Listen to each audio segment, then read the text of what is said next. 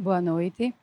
Terá início agora a palestra do orientador espiritual Benjamin Teixeira de Aguiar, que é presidente fundador do Instituto Salto Quântico, organização com status consultivo especial junto ao Conselho Econômico e Social da ONU desde 2018. No Facebook, ele é o médium com o maior número de seguidores em todo o mundo. São mais de 5 milhões e 400 mil fãs em 185 países. Eu sou Daniela Carvalho Almeida da Costa, professora da graduação e do programa de pós-graduação em Direito da Universidade Federal de Sergipe, mestre e doutor em Direito Penal pela Universidade de São Paulo e estou no Instituto Salto Quântico há 15 anos. Em nome da instituição, dou as boas-vindas à plateia presencial, aqui, em Aracaju, Sergipe, ao público da internet que acompanha essa, essa transmissão ao vivo ou posteriormente pelo canal YouTube do palestrante, hoje com mais de 190 mil inscritos. E as pessoas que venham assistir ao programa de TV Salto Quântico, editado com base nesta palestra, que atualmente é transmitido pela TV APRP, canais 2 e 6, Aracaju Sergipe, e pelos canais 23 e 77, respectivamente, de Danbury e Bridgeport, Connecticut, Estados Unidos um aviso importante ao público de Aracaju. Nos domingos, dias, 20, dias 16 e 23 de fevereiro, esta palestra acontecerá no Comfort Hotel, localizado na Avenida Mário Jorge, 498, Atalaia, no horário habitual, das 19 horas. Obrigada pela atenção. Desejamos uma excelente palestra a todas e todos.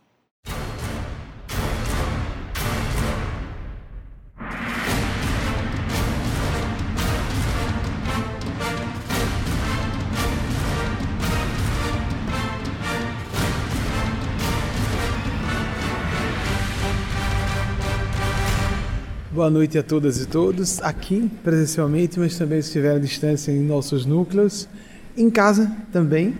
E a gente está nessa fase de trazer né, esse, o doce, o doce das experiências mediúnicas, por mais, muito francamente, Wagner fez uma. Na edição ele retirou um momento que eu falava, eu não me sinto esses médiums todos, não.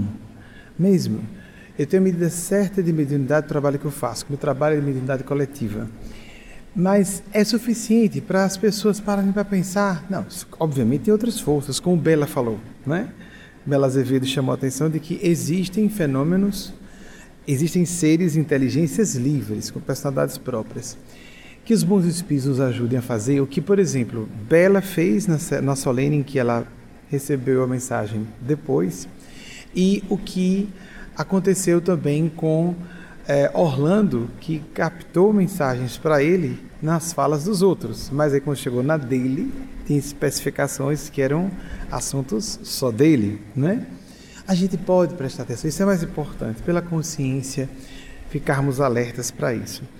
E antes de chamar Vlamir, eu fiquei um pouco com ciúme. Em vez de ficar falar com o Dani, vou falar com o marido Vlamir, né? Mas tem importância não. A gente inverte para não parecer que eu sou um feminista radical, né, gente? Sempre bota a mulher para interagir comigo aqui. Então, é Dani Costa é, que fez a apresentação e é comum a gente colocar os esposos para interagirem. Mas quando eu vinha para cá, Eugênia soprou uma coisa curiosa. Ela disse: Olha, se você sentir é, um espaço, achei tão bonitinho às vezes eu sentir um espaço, imediatamente, é só me lembrar, só você me deixar falar, fale. Aí tá certo, vou falar. Esses fenômenos espirituais mediúnicos são. Esse período foi mais intenso, né? Desde quarta-feira eu falava com vocês, nossa, tá intenso energeticamente, né? E é, eu me recordo que num desses dias eu fui trabalhar recostado por causa de uma dor na lombar. Preste atenção nessas coisas, todas e todos, não precisamos ser mais ofensivos. Aí duas amigas, simultaneamente íntimas, as duas estão aqui. Faltaram uma atividade em que elas gostariam de estar presentes e as duas mandaram um recado que estavam em casa presas por dor na lombar. Exatamente. E são pessoas amigas íntimas muito queridas. E então essas faixas de sintonia, que às vezes estamos dividindo as dores, as energias uns dos outros e as alegrias, as, as tristezas, os problemas e as alegrias também. Mas queria é, agradecer e parabenizar Linda Brasil e Daniel Lima pela organização do evento. Eu fiquei honrado com o convite e a participação no evento, assim como foi noticiado em Thais Bezerro, pedi que fosse uh, noticiado é, o assunto. Ela deixa livre, né? Quer que eu toque algum assunto particular? Mas o assunto que ela queria que eu falasse era outro. Eu falei dessa questão de percebermos à distância as coisas e não saber dessas amigas com essa dor. Mas em algumas situações, todos nós temos pontos cegos. Todos nós cometemos erros de interpretação. Tem muita gente com síndrome de Chico Xavier, sem nem ter mediunidade. Já saquei tudo dessa pessoa, já sei tudo sobre ela, eu acho que é isso, aquela coisa. Nos, nos, nas conversas dentro de casa, nas conversas de bar, nas rodas de amigos a gente vê muitas essas pessoas comumente com essa síndrome, né? É muito comum, pelo que eu tenho percebido no correr dos anos. Mas em algumas circunstâncias, graças a Deus, foi-me dada uma percepção é, mais aguçada para situações críticas em que precisava defender alguém. Por exemplo, recentemente eu falei de uma situação extremada, essa situação que eu tinha pedido para falar antes de abrir as perguntas que o Vlamir vai ler é uma situação extremada de preconceito óbvia, de preconceito óbvio, situação óbvia, extremada ou preconceito óbvio.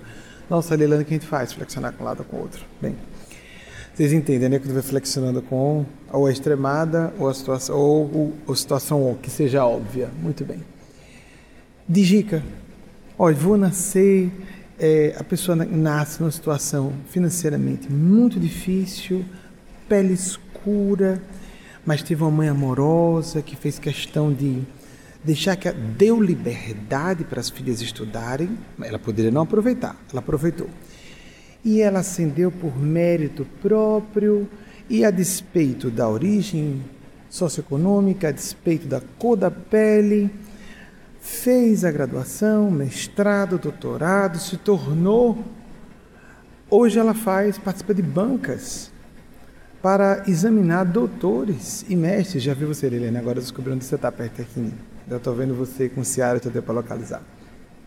E publicando, publicando livros, quer dizer, um acadêmico, um intelectual, uma produtora de ciência, né? não é só uma é, intelectual, é uma produtora de ciência. Quando começa a produzir livros, etc., né, a pessoa está fazendo conhecimento avançar.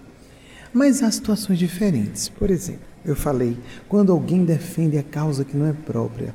Existe uma discriminação que não é exatamente preconceito, mas é muito nobre quando a pessoa participa disso. Numa situação que aconteceu na primeira metade da década passada, foi na primeira metade, porque eu tenho razões para localizar com segurança, não dá para dizer se foi 2003 ou 2002, mas foi na primeira década, na primeira metade, não é mais década passada, dos anos 2000. Então, da década antepassada. Tem a polêmica boba aí que não é década 2020, tá certo, gente? Anos 20, mas, década, mas o ano 2020 não é década 2020, ok. Claro que é década 2020. Então, é, Divina, você também estava participando do evento, perdoe não citar logo você. Eu citei os dirigentes das suas respectivas instituições, mas Divina estava participando do evento. Então, é, uma pessoa resolveu conversar é falar sobre alguém ausente. Vocês já viram como normalmente são as falas, não é? Aquela gordinha, pretinha, feiosa, baixinha. Não é assim que se fala? Para localizar uma pessoa. Fulana. Olha, Isabela Azevedo, ela acabou de, de aparecer na, na sessão de provas. Aí ela fica falando, eu fico sorrindo o tempo todo. Aí cheguei para D, que estava aqui, que estava alguns minutos antes. De, que simpatia, né? De, Nossa Senhora. Aí, simpática, bonita, jovem, já tem doutorado, não só é professora na área, mas é chefe do departamento da faculdade dela. A gente vai localizar a pessoa assim, aquela simpática, o quê? Aquela, aquela do sorriso, quem? Aqui é chefe. Aí já começa a se informar. Como a gente localiza pessoas através de virtudes? Ou a gente torna a pessoa propriedade de uma instituição, então diz, fulana dá, aí dá o nome da empresa. Então, o dono da empresa passa a ser propriedade da empresa de que ele seria proprietário. Ou um funcionário de uma repartição pública passa a ser propriedade da instituição, porque a gente tira o sobrenome e põe o nome da empresa. No passado era assim: irmão de não sei quem, irmã de não sei quem, você não sabe quem é. Então, sobre essa moça, foi dito assim: Daniela Costa, você não sabe quem é, né? Então, porque ela tem um pecado horrível, um pecado horrível. Permitam dizer, gente. Triste, né? Ela é branca, alta, bonita, linda, sexy. Posso falar? Vladimir me autoriza e fica orgulhoso, ele fica enchendo. É, Betty Tragg diz assim, whole package, que é outra mulher heterossexual. Né? Então, eu, como LGBT assumido, estou falando aqui, não a grossura porque eu sou LGBT. Né? Então, e tem gays que não gostam de fazer propaganda de mulheres, não, viu, gente? Porque tem os bissexuais que são concorrentes.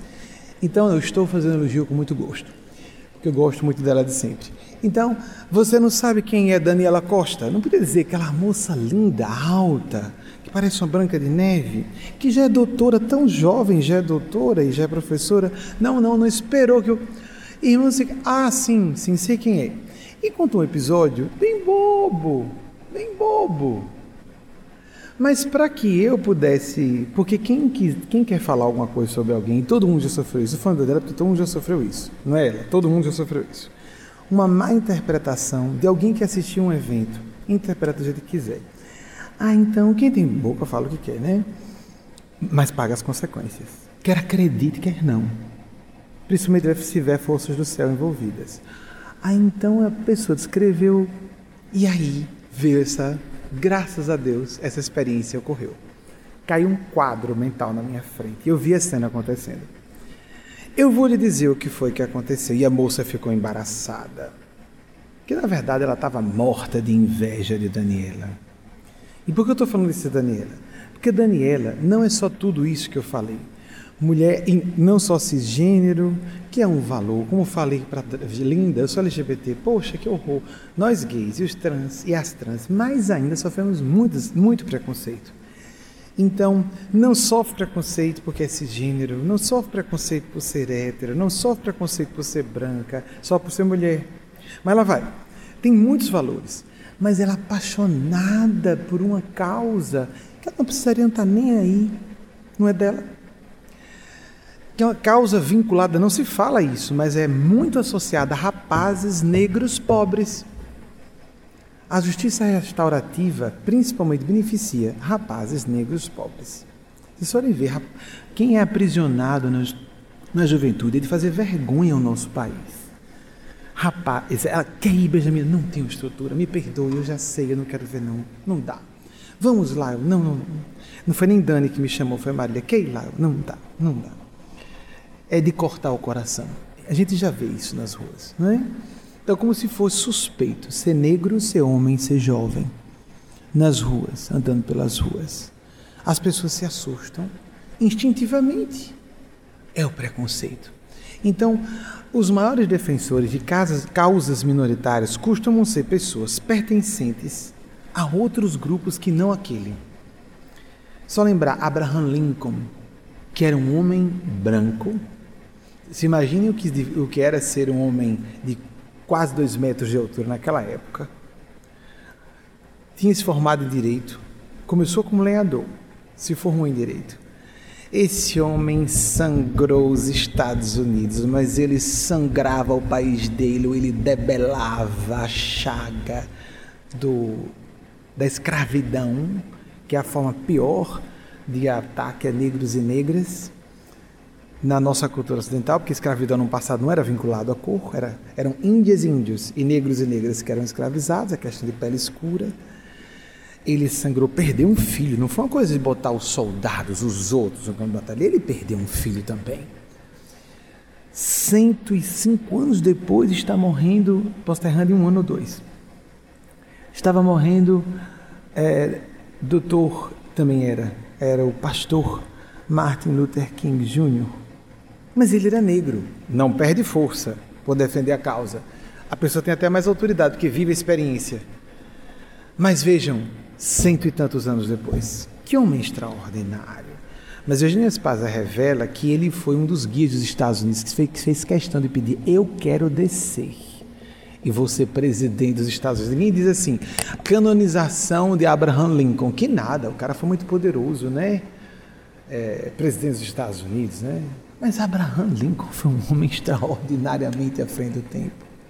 Ele usou uma circunstância socioeconômica, principalmente socioeconômica, que era a questão do norte industrializado com o sul muito baseado na agricultura, sob maneira do algodão, né? Houve esse interesse dos industriais do norte dos Estados Unidos, ele usou tudo isso, ele foi brilhante. Mas ele queria debelar essa chaga e debelou. Há controvérsias até sobre isso, mas fica difícil, né? Mais uma geração esperar isso. Então, queria dizer que nós afiássemos a percepção. As aparências enganam, né? As aparências enganam. E principalmente agradeçamos as nossas aparentes desgraças, as nossas aparentes castrações. Ah, mas eu nasci baixo. Ah, mas eu nasci feio ou feia. Ah, eu tenho obesidade, eu tenho isso, aquilo. Como, por exemplo, quem é aquele cara? Aí Benjamin, quem? Ah, aquele! Aquele cara que é de óculos. Aí usa uma palavrinha mais feiosa para homossexual, né? Assumido, né? Blá, blá, blá, blá, blá, blá. Quando estava mais obeso e falavam principalmente da obesidade, qualquer coisa que chama atenção para defesa, comigo, com qualquer pessoa. Qualquer pessoa.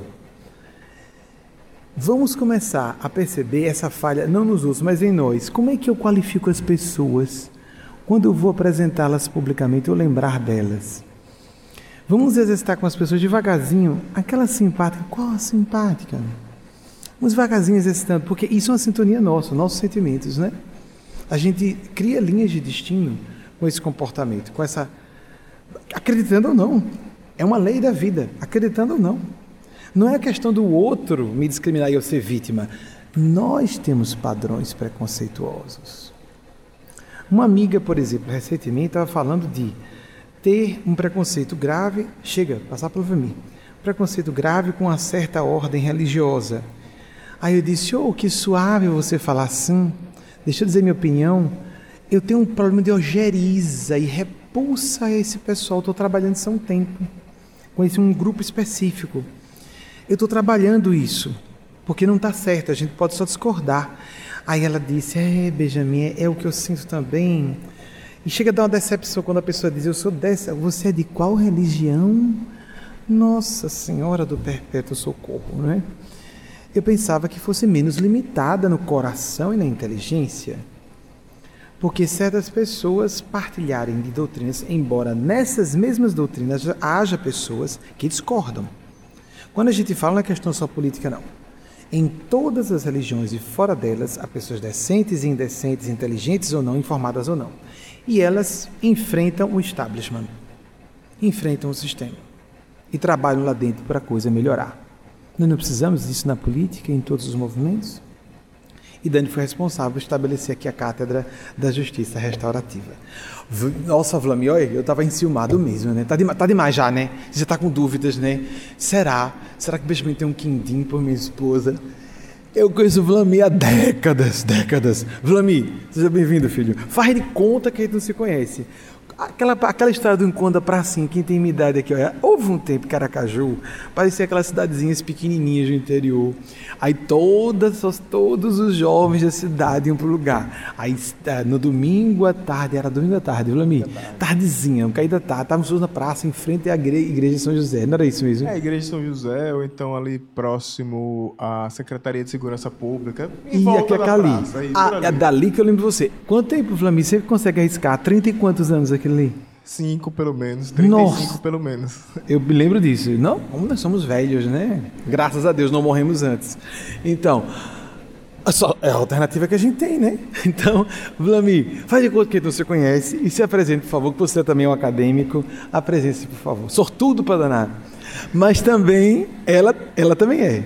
Um homem Obrigado. bom, tô brincando justamente, porque eu não, eu não estaria dando indireta aqui, né, gente? Como professor orientador dessas pessoas que me instituíram assim, estando aqui na minha casa, se tiver uma coisa a dizer, eu mando em reservado para a pessoa. Às vezes, se eu sei que vai ajudar, a esposa recebe, ou o esposo também, para se ajudarem. Mas aqui, a indireta é porque eu estou fazendo elogio. Olha como a gente pode fazer uma brincadeira, né? Para levantar a bola da pessoa? Pode, tem. Gente, olha, usar, apelar para baixaria na piada é pouca criatividade, é pouca inteligência. São duas coisas pouca inteligência, pessoa que não sabe ser engraçada sem estar alfinetando alguém, e poucos sentimentos. Ai, que besteira, uma brincadeira, deixa ser infantil. Não, deixe de você ser perverso, deixe de ser falso. Você não está brincando em coisa nenhuma. Aí chega o colega, permita, Vlamir, o parente que é o mais bem sucedido no ambiente, aí todo mundo, aí um engraçadinho que tem inveja começa a alfinetar falando de outras coisas, não do sucesso profissional dele ou dela. Vocês já viram isso? Aí se a pessoa se aborrecer, geralmente a pessoa ri. Deixa de bobagem, que é só uma brincadeirinha. Né? Mas a brincadeirinha é com aquele ou aquela que tem sucesso. Que geralmente são odiados e odiadas em suas famílias e em círculos de amigos. Isso é dito por especialistas, viu, amigos, amigas? Pessoas bem-sucedidas em qualquer área são cercadas de ódio e de amizades também. Mas a gente tem que filtrar.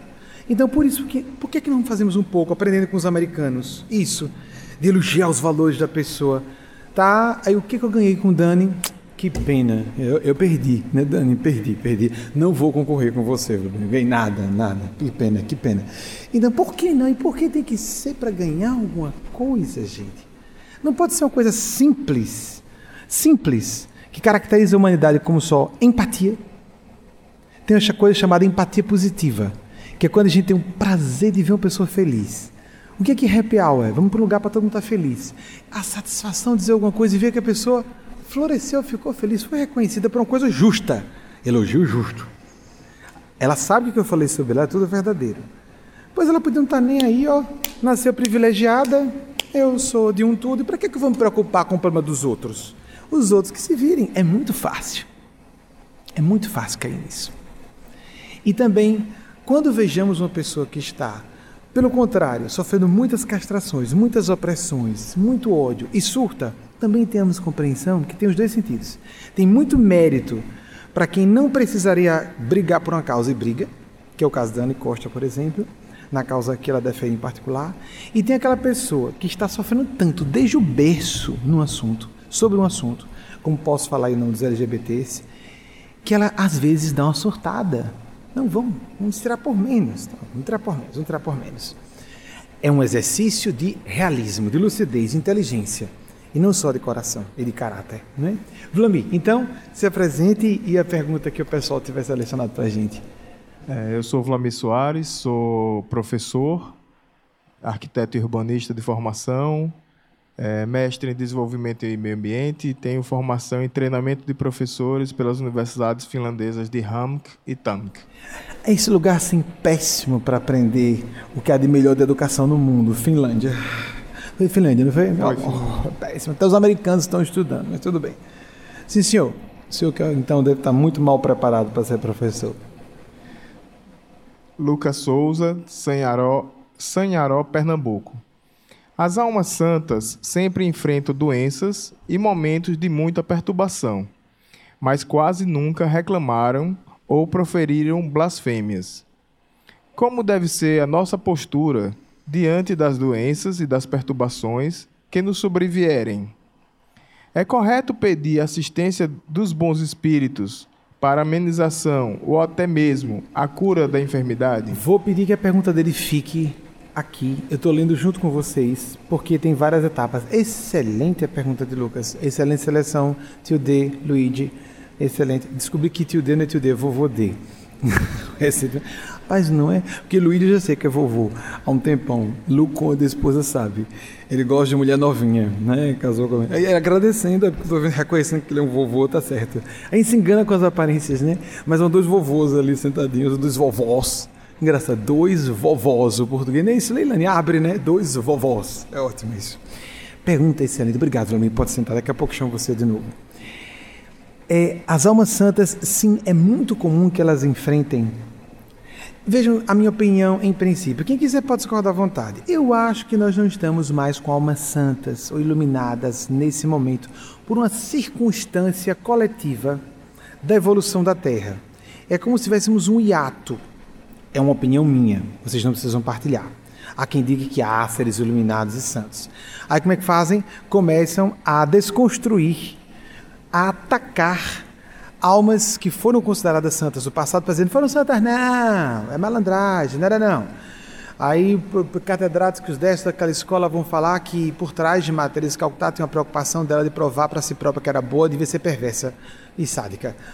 Gente, ó, tem umas loucuras que eu vou contar a vocês que a gente precisa parar para botar essas pessoas para fazerem terapia né, e verificar de onde vem tanta presunção assim. Então, apenas é, é fácil compreender como uma questão de grau. Todo ser humano, que eu acabei de falar, empatia positiva, que é esse ficar feliz com a felicidade de alguém, no, no aniversário de alguém, eu ir para uma pessoa que está sendo homenageada por uma razão séria, certa. Aniversário é uma coisa mais padrão. Eu acho que é a mãe que devia receber os parabéns, não a criança, né? Mas tudo bem. Eu sempre achava estranho. Eu lembro criança chegar a perguntar aos mais velhos: por que, que a pessoa que recebe os parabéns não os pais? A criança não fez nada para nascer, né? Ah, mas a mãe está lá do lado, está cantando parabéns, nasceu, né? Coisa das mães, saindo de si, dos pais. Então a pessoa está sendo promovida, eu fico feliz com a promoção daquela pessoa. Bela mesmo é, publicou uma, uma situação, eu não me recordo recentemente, assim, a, a, felicidade com as alunas, né? Ela, eu não sei qual era a situação, que algumas alunas dela estavam tendo uma situação de êxito profissional e ela, a cara da professora orgulhosa. Tem até isso. Olha, isso é orgulho. É, o bom orgulho se chama dignidade, honra. Assim, o sentimento de que eu sou uma boa profissional. Isso tem bondade e tem o orgulho no lugar certo, eu sou um bom profissional. Tanto é que quem passa pelas minhas mãos sobe mais fácil. Porque isso não gera orgulho. Aí tem aquele professor medíocre, aquela professora mesquinha, que dá informação pela metade, se puder, bota o pé para dar rasteira no aluno, para não, não, ser concorrido no futuro. Oh, mas. Oh, oh, oh, oh, tão pequenininhos aqui, mesquinhos. Ah. E quem ganha com isso? Primeiro que a pessoa fica sendo conhecida por ser assim. Não tem como se esconder isso. A pessoa se trai o tempo todo. E depois, ela vai atrair pessoas assim ou pior. E quem prestigia e se felicita com a felicidade dos outros atrai pessoas semelhantes ou melhores. E mais que isso, forças do céu. Nós nos, é uma questão de frequência mental. Nós nos sintonizamos com forças equivalentes aos nossos verdadeiros sentimentos, nossas intenções. Né? Não adianta a gente se esconder. Não é ser político e agradável. Falar para passar de bom é uma fraude. E às vezes somos acostumados desde o berço a isso. Quando você chegar no lugar, de bom dia, sorria. Não reclame. A reclamação. Essas almas sofriam, por exemplo, Bernadette Sobiru, horrores. E elas agradeciam mesmo assim, porque conseguiam, com a sua percepção moral, isso é uma espécie de inteligência, ver tantas graças, dádivas divinas acontecendo. Não posso falar dela, senão vai dar problema que ela não vai me ajudar. Ela e o grupo dela. Ela que está canalizando, eu não consigo captar o grupo todo sozinho, eu prefiro falar com ela. Então, tenho que pular o exemplo dela aqui. O maior, o maior exemplo que eu tenho sobre isso é dela mesma, que foi Bernadette Subiru em sua última encarnação, por assertiva dela própria. Mas eles têm uma percepção, elas e eles têm uma percepção tão clara, moral, isso é uma forma de inteligência, de como nós somos agraciados por Deus, como há motivos de a gente agradecer, que não dá para reclamar por bobagem. Normalmente, quantos de nós chegamos, começamos o dia, olha, meu cérebro está funcionando bem, me levantei com as minhas pernas. Volta e meia, aqui eu vi algumas pessoas, tem um amigo que está agora, fez uma cirurgia, está usando muletas, daqui a pouco vai parar de usar muletas. Mas eu vejo raramente alguém entrar, poderia estar tá entrando, de cadeira de rodas, de muletas. E se nós vivermos o bastante para isso, e de acordo com a saúde, e de acordo com os nossos hábitos de cuidado com o corpo, nós vamos, e a nossa genética, é um conjunto de fatores. Nós vamos usar ou uma bengalinha, ou uma muletinha, ou é um, bengala é chique, né, gente? Que é uma adereço, né? Mas uma muletinha, duas muletinhas, uma cadeirinha de rodas, ou morre antes, né? Porque é claro que gente pode ficar um idoso ou uma idosa saudável até o fim. Mas até que idade? É porque alguém fica bem doente aos 80 e alguém só fica bem doente aos 100. Né? Então, é, é tudo benefício. E alguém jovem pode sofrer um AVC e sofrer consequências terríveis, até cognitivas. Agradecer, porque temos demais para agradecer. Por exemplo, com essa amiga que eu fiz referência, que estava trabalhando um preconceito com religião, é, eu comentei com ela e ela disse a mesma coisa. Ela disse, ela é da minha faixa de idade. Então, maravilha, não é? Que nós estamos ficando mais velhos. Nossa, a gente não quer voltar atrás de jeito nenhum. Não houve momentos felizes. Atenção para uma mensagem que vai ser publicada em breve, que foi dita um flash, como um flash. Obrigado pelo aviso. Pode ir a pergunta do rapaz. De depois eu penso no se eu senti necessidade de Lucas. Eu estou na sua pergunta, rapaz, se é a questão, Lucas, da e para todos todos nós, da gratidão. A gratidão é base felicidade. Se não agradece pelo que tem, como vai esperar algo mais? Ficamos fixados, fixados e fixadas no que falta e não no que nós já temos. Então, poxa, estou tão satisfeita, não quero voltar atrás de jeito nenhum. Quando a gente amadurece, psicológica e espiritualmente, o suficiente para dizer assim, uma velocidade equilibrada com a idade do corpo, os ganhos são tão grandes em termos de lucidez. Quando falo lucidez, são as duas inteligências metaforicamente aqui representadas no cérebro do coração, e a gente quer nada voltar atrás. A gente quer nada voltar atrás. Ah, graças a Deus, naquela época do episódio com Dani, a pessoa ficou enlouquecida, aborrecidíssima, né? É claro. Eu tive que contrariar uma pessoa. E aí o que acontece? Porque eu tive essa sintonia, me aproximei de Dani e só fiz com os anos confirmar tudo que eu vi. Era essa pessoa mesmo. E aquela pessoa, meu Deus, eu nem posso começar a falar a quantidade de defeitos graves de personalidade, e caráter que eu enxergava como se fosse um raio-x na minha frente. A gente treinado para trabalhar com isso, naturalmente vê com mais facilidade, né? Mas olha só, gente, essa pessoa falando de quem não, querida, não. Não. Não é isso não. E quem ganha com isso? Nós mesmos ganhamos. Ah, foi bonitinho, né? Foi defender a moça. Bonitinho não, bom para mim. Vocês entendem o que eu quero dizer? Essa história é de espiritualidade. Claro que quanto mais a gente fizer sem pensar em ganho pessoal, melhor. Isso é certo. O benefício é melhor que a sintonia, melhor ainda, é altruísmo sincero. Mas a pessoa começa a fazer por percepção, por inteligência. Eu não ganho nada com isso. Tanto é que há psicopatas que parecem que não são.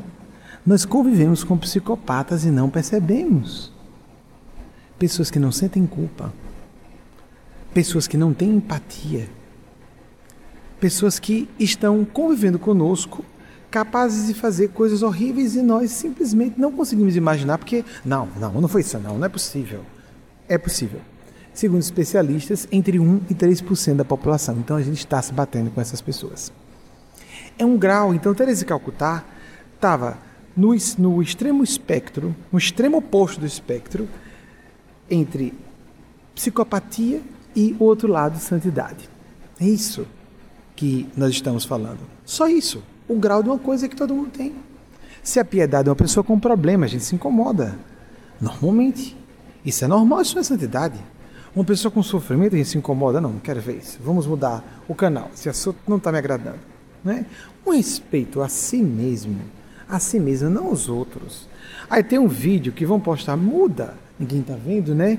Eu estou partilhando dessa energia. Eu não tenho vergonha de mim. Eu não me vigio, eu não quero ver isso. Ninguém sabe que eu estou vendo, mas eu estou sabendo, eu não quero ver isso. Questão como a gente tem com o paladar, não vou comer isso, isso me faz mal. Eu não sei se foi Montaigne ou Montesquieu, me perdoem, que disse que a gente deveria ler como come, aquilo que gosta. Mais do que isso, o que deve, não é? A gente também assiste a vídeos ou lê o que sente que faz sentido, que intui que está em sintonia conosco. Vocês colocam de novo a pergunta dele, que se há recursos físicos, não apela para os espíritos de Lucas.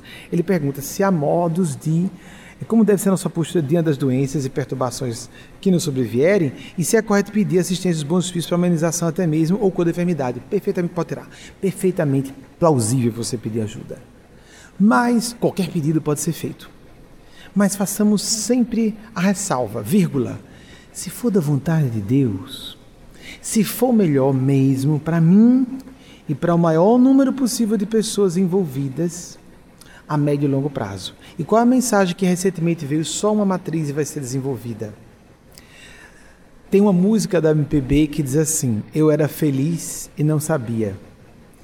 E a espiritualidade pede para dizer: Nós somos felizes e precisamos despertar para perceber que já somos felizes. É isso. E aí então, se a pessoa aparece com uma encravada, ah, Ai, a encravada. Quando não resolve a encravada, não pense mais nada, só não encravada. Mas os pés são a gente caminhando, como a gente aqui. Ninguém agradece, ninguém está feliz. Eu ouvi muitas mães e muitos pais me dizerem: eu daria um braço, se fosse possível, por um dia mais com meu filho ou minha filha que morreu, fisicamente morreu. Por que, que pais e mães, como foi pedido aqui no Maria Cristo, e Anacleto em nome de, de Maria Cristo à distância, dizer que, que os pais não estão sempre em estado de graça? E os filhos estão vivos, que está bem, está vivo de novo, ainda não morreu. Não, mas é porque é lei da vida que eu, como pai e mãe, morra antes. Onde está escrito? Quem disse isso? Deus tem que mandar aviso prévio. A gente está muito acostumado com a estrutura burocrática aqui do nosso mundo. Aviso prévio que vai ser demitido. Deus não manda nem espiritual superior. Aviso prévio de crise nenhuma que nós devamos atravessar porque devemos ir ponto final.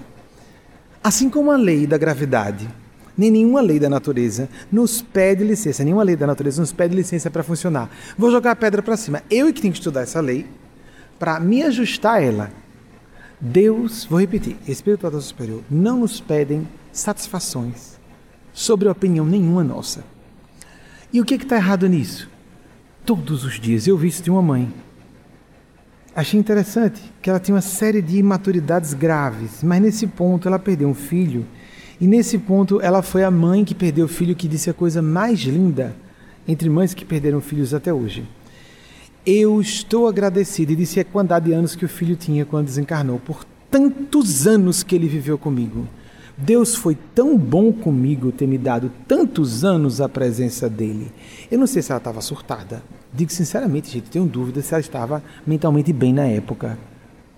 Chego a pensar isso.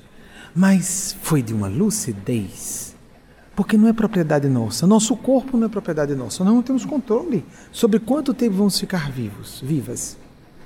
Nem os nossos filhos, nem as nossas filhas. Só isso. Vida de filhos e filhos. Olha que horror. Ou é maravilhoso sabermos que, se eu sei que nada é garantido, isso é, isso é, real, é uma visão realista da vida.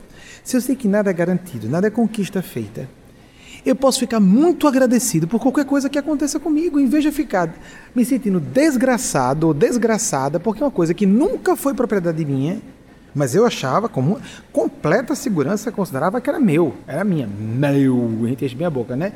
Meu filho, minha filha. É bem compreensível isso, né? Minha inteligência, e bata a cabeça, tem um traumatismo craniano, foi a inteligência toda embora. Ver se acabou sofre uma doença degenerativa cerebral, fora de hora, não precisa estar na terceira idade, não, perde tudo.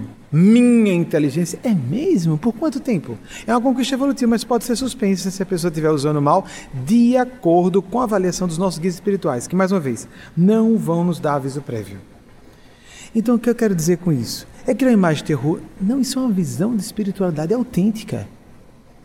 A visão de espiritualidade, você é um bom menino, porque assim eu conquisto os favores de Deus, como se Deus fosse um autocrata ou uma majestade, que quanto mais a gente se curva e adula, mais nos dá presente de volta. Ou que, que mentalidade monárquica, a monarquia já acabou há muito tempo, gente. Monarquias absolutas há mais tempo ainda. Então, quanto mais eu me rebaixo para o chão, boto a cabeça no chão e beijo os pés da majestade, mais a majestade vai me dar favores, porque olha, isso, me adule. Me adule porque eu sou todo poderoso Deus. Adule-me mais, que assim eu lhe dou mais presentes por você me adular. Deus como um, um, ego absoluto, um ego colossal, e nós todos os curvando para obter a graça divina. Mas eu quero dizer que internamente a gente se ajoelhar. Eu quero dizer com isso que internamente a gente botar a cabeça no chão. Internamente a gente beijar os pés numa prece de hoje Eugênia Spaz me conduziu uma prece que foi enviada apenas às integrantes das reuniões mediúnicas, havia isso. Maria, nos colocamos aos seus pés, porque nos julgamos atrevidos, seria invasivo nos lançarmos no seu regaço, no seu colo. Seria demais. Então, quem que ganha por dentro no coração? Se curvando a Deus e as forças espirituais que ela e ele representam, que representam na e representam no. Nós precisamos abaixar nossa bola, é, tornar um pouquinho mais permeável nosso ego e principalmente nosso coração. A bola quer dizer da autoestima exagerada, que é arrogância, que é narcisismo. Quanto mais sinceramente, não de se colocar para baixo. É, baixa autoestima, complexa inferioridade não tem nada a ver com humildade, nem, nem a modéstia, que normalmente modéstia é falsa. A modéstia é sincera. Quando a pessoa diz, não, não é assim que estão dizendo, não, tá, eu estou exagerando, você está tá agradecida por, ou agradecido por uma questão que eu. porque eu sou amável com você, estou entendendo, tá certo. Vamos esperar. Às vezes a pessoa está fazendo um elogio muito honesto, está falando amorosamente, de forma muito sincera. Aí então, se falar, qual, por exemplo, o que, que eu falo nessas situações? Oi, tomara que, se, que meus guias espirituais concordem com você. Aí então, um amigo que estava me vendo um pouco mais triste numa situação, é tão difícil, né? A minha função como é representar a espiritualidade a divindade. É uma loucura, gente. Tem alguém fazer isso, né? Então, eu estava mais abatido, isso não está suficiente. O que é que eu posso melhorar? Mas você já foi seu máximo, está na beira da loucura fazendo esse esforço para acertar. Mas olha, tomara que os meus guias espirituais tenham razão. Mas deixa eu dizer, você não é meu guia espiritual, não constitui você meu orientador e você não pode fazer essa avaliação, não. Porque tem gente aí enlouquecendo pelas razões erradas. A gente ficar à beira da loucura não significa que está acertando, não. A gente pode se colocar à beira da loucura por estar com teimosias à beira da loucura. Egoísmo, egocentrismo, narcisismo podem nos destruir. Por exemplo, não é? É? Vários problemas podem nos deixar à beira de um surto. Assim como a pessoa pode adoecer muito por santidade ou por necessidade para dar uma demonstração ou não. Podemos pedir amenização se for possível. Mas eu me recordo de uma situação que assim, ó, a pessoa quer ser aquela pessoa, ter aquela pessoa para si, senão ou ter ou ser ou enlouquecer. Então ela não consegue. Tem inveja, não reconhece a inveja.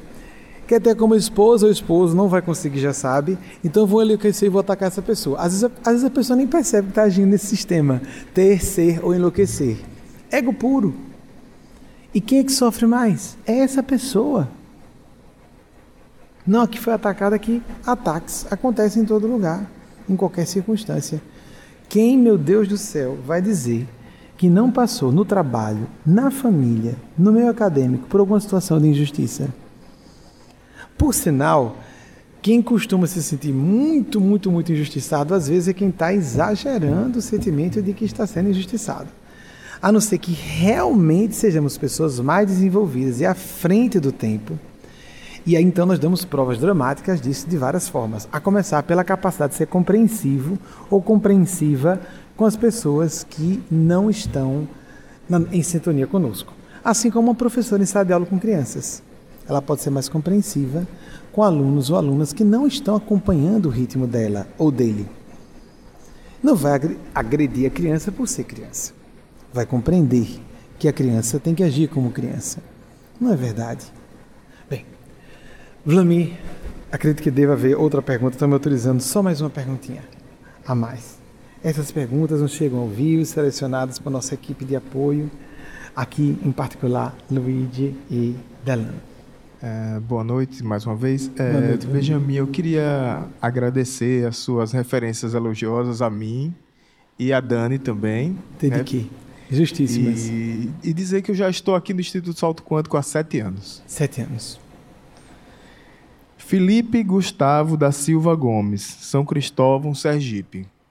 Algumas pessoas, quando informadas sobre a filosofia espiritualista, questionam se haveria possibilidade de alguém deixar de existir como espírito. Deus concederia tal desejo? E como argumentar contra a hipótese de que estaríamos então numa prisão, dado que Deus nos criou, mas não nos concedeu o direito de deixar de existir. Felipe, excelente sua pergunta. Não é chocante. Eu só não esperava que alguém falasse em público, já me falaram isso em particular.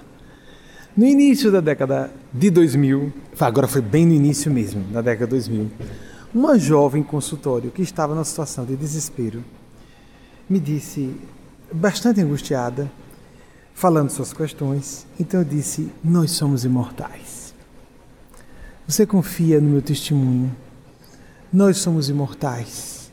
E ela disse: Ok. Até isso eu vou ter que aguentar. Eu como? Eu tomei aquele susto, não é? Como? Eu existir para sempre Eu estou tão cansada, porque eu estava trabalhando, obrigado pelo último aviso, sobre a canalização, se eles querem, eles não querem agora. Já teve sessão de mortalidade da alma o suficiente. Só vou fazer uma prece e me retirar depois dessa, da resposta a essa pergunta.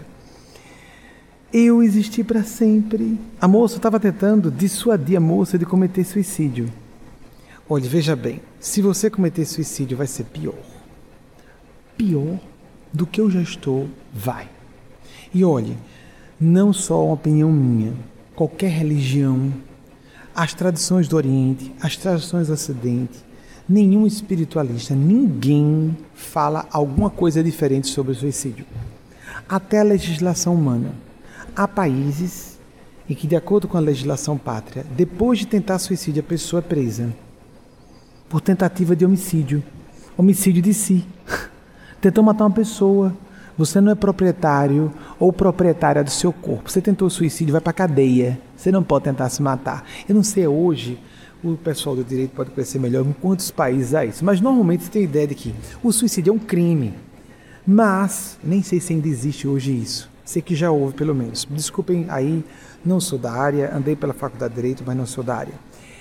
É, mas normalmente se entende que é um crime apenas a pessoa já está numa situação tão ruim que se compreende que seja não punível, mas o crime foi constituído. Aconteceu o tipo.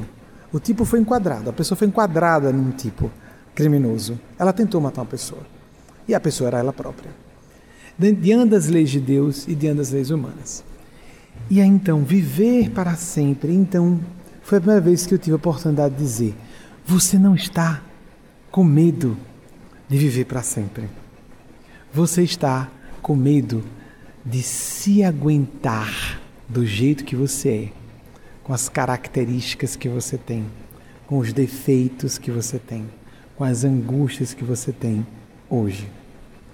É isso que você acha intolerável.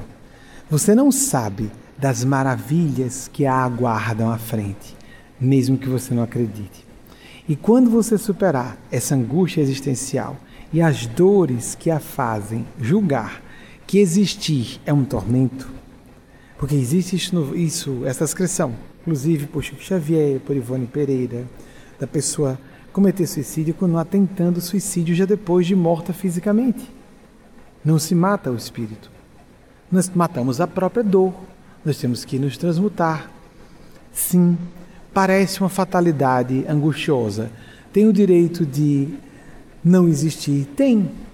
Você pode começar, a pessoa pode começar a renunciar ao próprio ego, às próprias opiniões. A gente começa a sentir que está deixando de existir, como essa pessoa tão problemática que dói tanto por dentro, que é o ego. A pessoa que sofre o sofrimento, a angústia, não é o que nós somos. Nos desidentificar do que nos causa esse, essa tortura psicológica de existirmos como somos. Nós não somos só imortais, nós somos seres em processo de desenvolvimento ad eterno. Nós estamos num processo de melhoria progressiva. E se eu comentei há pouco, que falei com uma amiga, que nós estávamos só festejando que quanto mais o tempo passa, mais feliz a gente fica. Aqui nessa encarnação, vocês imaginem que a gente se liberta do corpo físico e vai passando para planos onde todas as pessoas estão vibrando energias curativas, fraternas e espirituais. Mesmo espirituais no sentido do plano sublime, transformadoras, evolutivas. Não sabemos as maravilhas que nos aguardam à frente. Maravilhas em transbordamento. A sintonia, a escolha é sempre, sempre sempre nossa. Então, vamos fazer a nossa prece de encerramento. E depois a mensagem que Eugênia Spásia trouxe de. Ah, de novo vou trazer isso. É Maria de Nazaré histórica? Olhem, amigos, amigas, vou repetir. Não sou historiador. Vocês sabem que no meio da, da história, das, das academias de história, nas academias de paleoantropologia até. A paleoantropologia é anterior aos estudos de história, mas há um momento em que há imbricação. Arqueólogos, historiadores vão fazer escavações. Acredita-se É uma tese dominante nos meios acadêmicos que Jesus existiu. É uma tese dominante. Mas há ainda quem questione. Vejam só. Só a existência de Jesus histórico. Quanto mais da mãe dele, Maria de Nazaré. Se essa pessoa que a gente chama de Cristo é Maria de Nazaré histórica ou não é, gente, isso não tem a menor importância. Eu pessoalmente acredito, isso é questão de crença, que seja ela. Mas uma coisa eu tenho convicção: é um princípio, isso aí é indiscutível, inamovível. Deus não tem gênero. Aproveitando a questão da a semana de visibilidade trans. Deus não tem gênero, Deus está acima de gênero, Deus está acima de qualquer par de opostos. Masculino, feminina, racional, intuitiva, a intuição é só feminina mesmo? Porque nós podemos criar já debates sobre esse assunto, né? conceitual sobre o que, é que pode ser dividido em polos psicossexuais. Então, Deus então é a origem ou o fim? Não há pares de opostos para Deus, porque Deus, por ser Deus, é o absoluto. Então, claro que Deus deve também ser enquadrável como uma mãe, e não só como um pai. No estudo de mitologia, aí lá vai a paleantropologia entra, antes da história e registros da história, antes da invenção da escrita. As culturas primitivas cultuavam a deusa mãe, e as culturas, as tradições espirituais mais antigas cultuavam a figura de uma deusa que criou outros deuses, como no hinduísmo. E o interessante é que Hegel fala sobre a dialética como um processo evolutivo histórico que depois foi utilizado isso para o marxismo. Eu não estou falando do marxismo. Eu não sou marxista. Não tenho envolvimento com política. Então, diretamente não. A não ser posicionamentos e opiniões. Todo ser humano é político nesse sentido amplo, mas eu não um político partidário. E há pessoas que devem estar envolvidas. Eu estou na parte espiritual. Bem, mas a ideia de que uma etapa evolutiva indica a síntese dos melhores resultados elementos das duas anteriores, a tese, antítese, síntese. Nós vamos voltar a valorizar os anciães das nossas comunidades, como nas culturas primitivas. A ideia do old wise man, né, o ancião sábio. Nós vamos voltar a reverenciar as pessoas com mais experiência, mais maturidade, não, não por causa só da idade física, mas porque elas demonstram maturidade especial, inteligência moral, psicológica, espiritual diferentes em qualquer idade. Mas vamos voltar a compreender que a idade importa sim para algumas questões, porque a nossa legislação pátria, com muito acerto, não autoriza que senadores ou senadoras, embaixadores e embaixadoras, não embaixatrizes, que embaixatriz é a esposa do embaixador, não é a pessoa com título. Embaixadores e embaixadoras, presidentes ou presidentas, há uma polêmica que não pode botar o A, dá um problema, as pessoas ficam nervosas, eu não sei porquê. Presidenta, qual o problema? Não, é porque o mais castiço no português e a gente não pode botar um A depois. É uma ofensa, né, gente? É uma ofensa. É uma ofensa até o idioma. Os idiomas são livres, são vivos, são questionáveis, as gramáticas, mas algumas coisas não podem ser questionadas. Tudo que é importante, anjo termina em O, gênio termina em O, iluminado termina em O. Que é isso, hein, gente? Que é isso, hein? Nós temos um problema com isso aí, esse assunto. Então, Maria de Nazaré. Então, nós vamos voltar a uma, a uma síntese para um matriarcado, mas os matriarcados nunca excluíram os valores masculinos. Os patriarcados excluíam os valores femininos normalmente. Sociedades machistas excluem os valores femininos e a feminilidade dentro dos próprios homens. Com prejuízo para nós homens, eu me sinto cisgênero, identificado com meu gênero, prejuízo para nós próprios, porque há muitos valores que, questionando-se ou não, polemizando-se ou não, são mais vinculados ao nosso gênero, gênero masculino ou gênero feminino.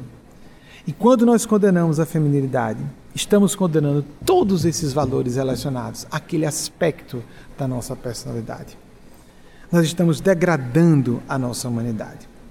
Então, Maria de Nazaré, ou outra Maria, ou outra pessoa, uma mãe não pode ser crística, Deus não pode ser visto como mãe, como não? E vamos diminuir Deus? Deus pode ser pai, mas não pode ser mãe? Jesus pode ser Cristo, Maria não?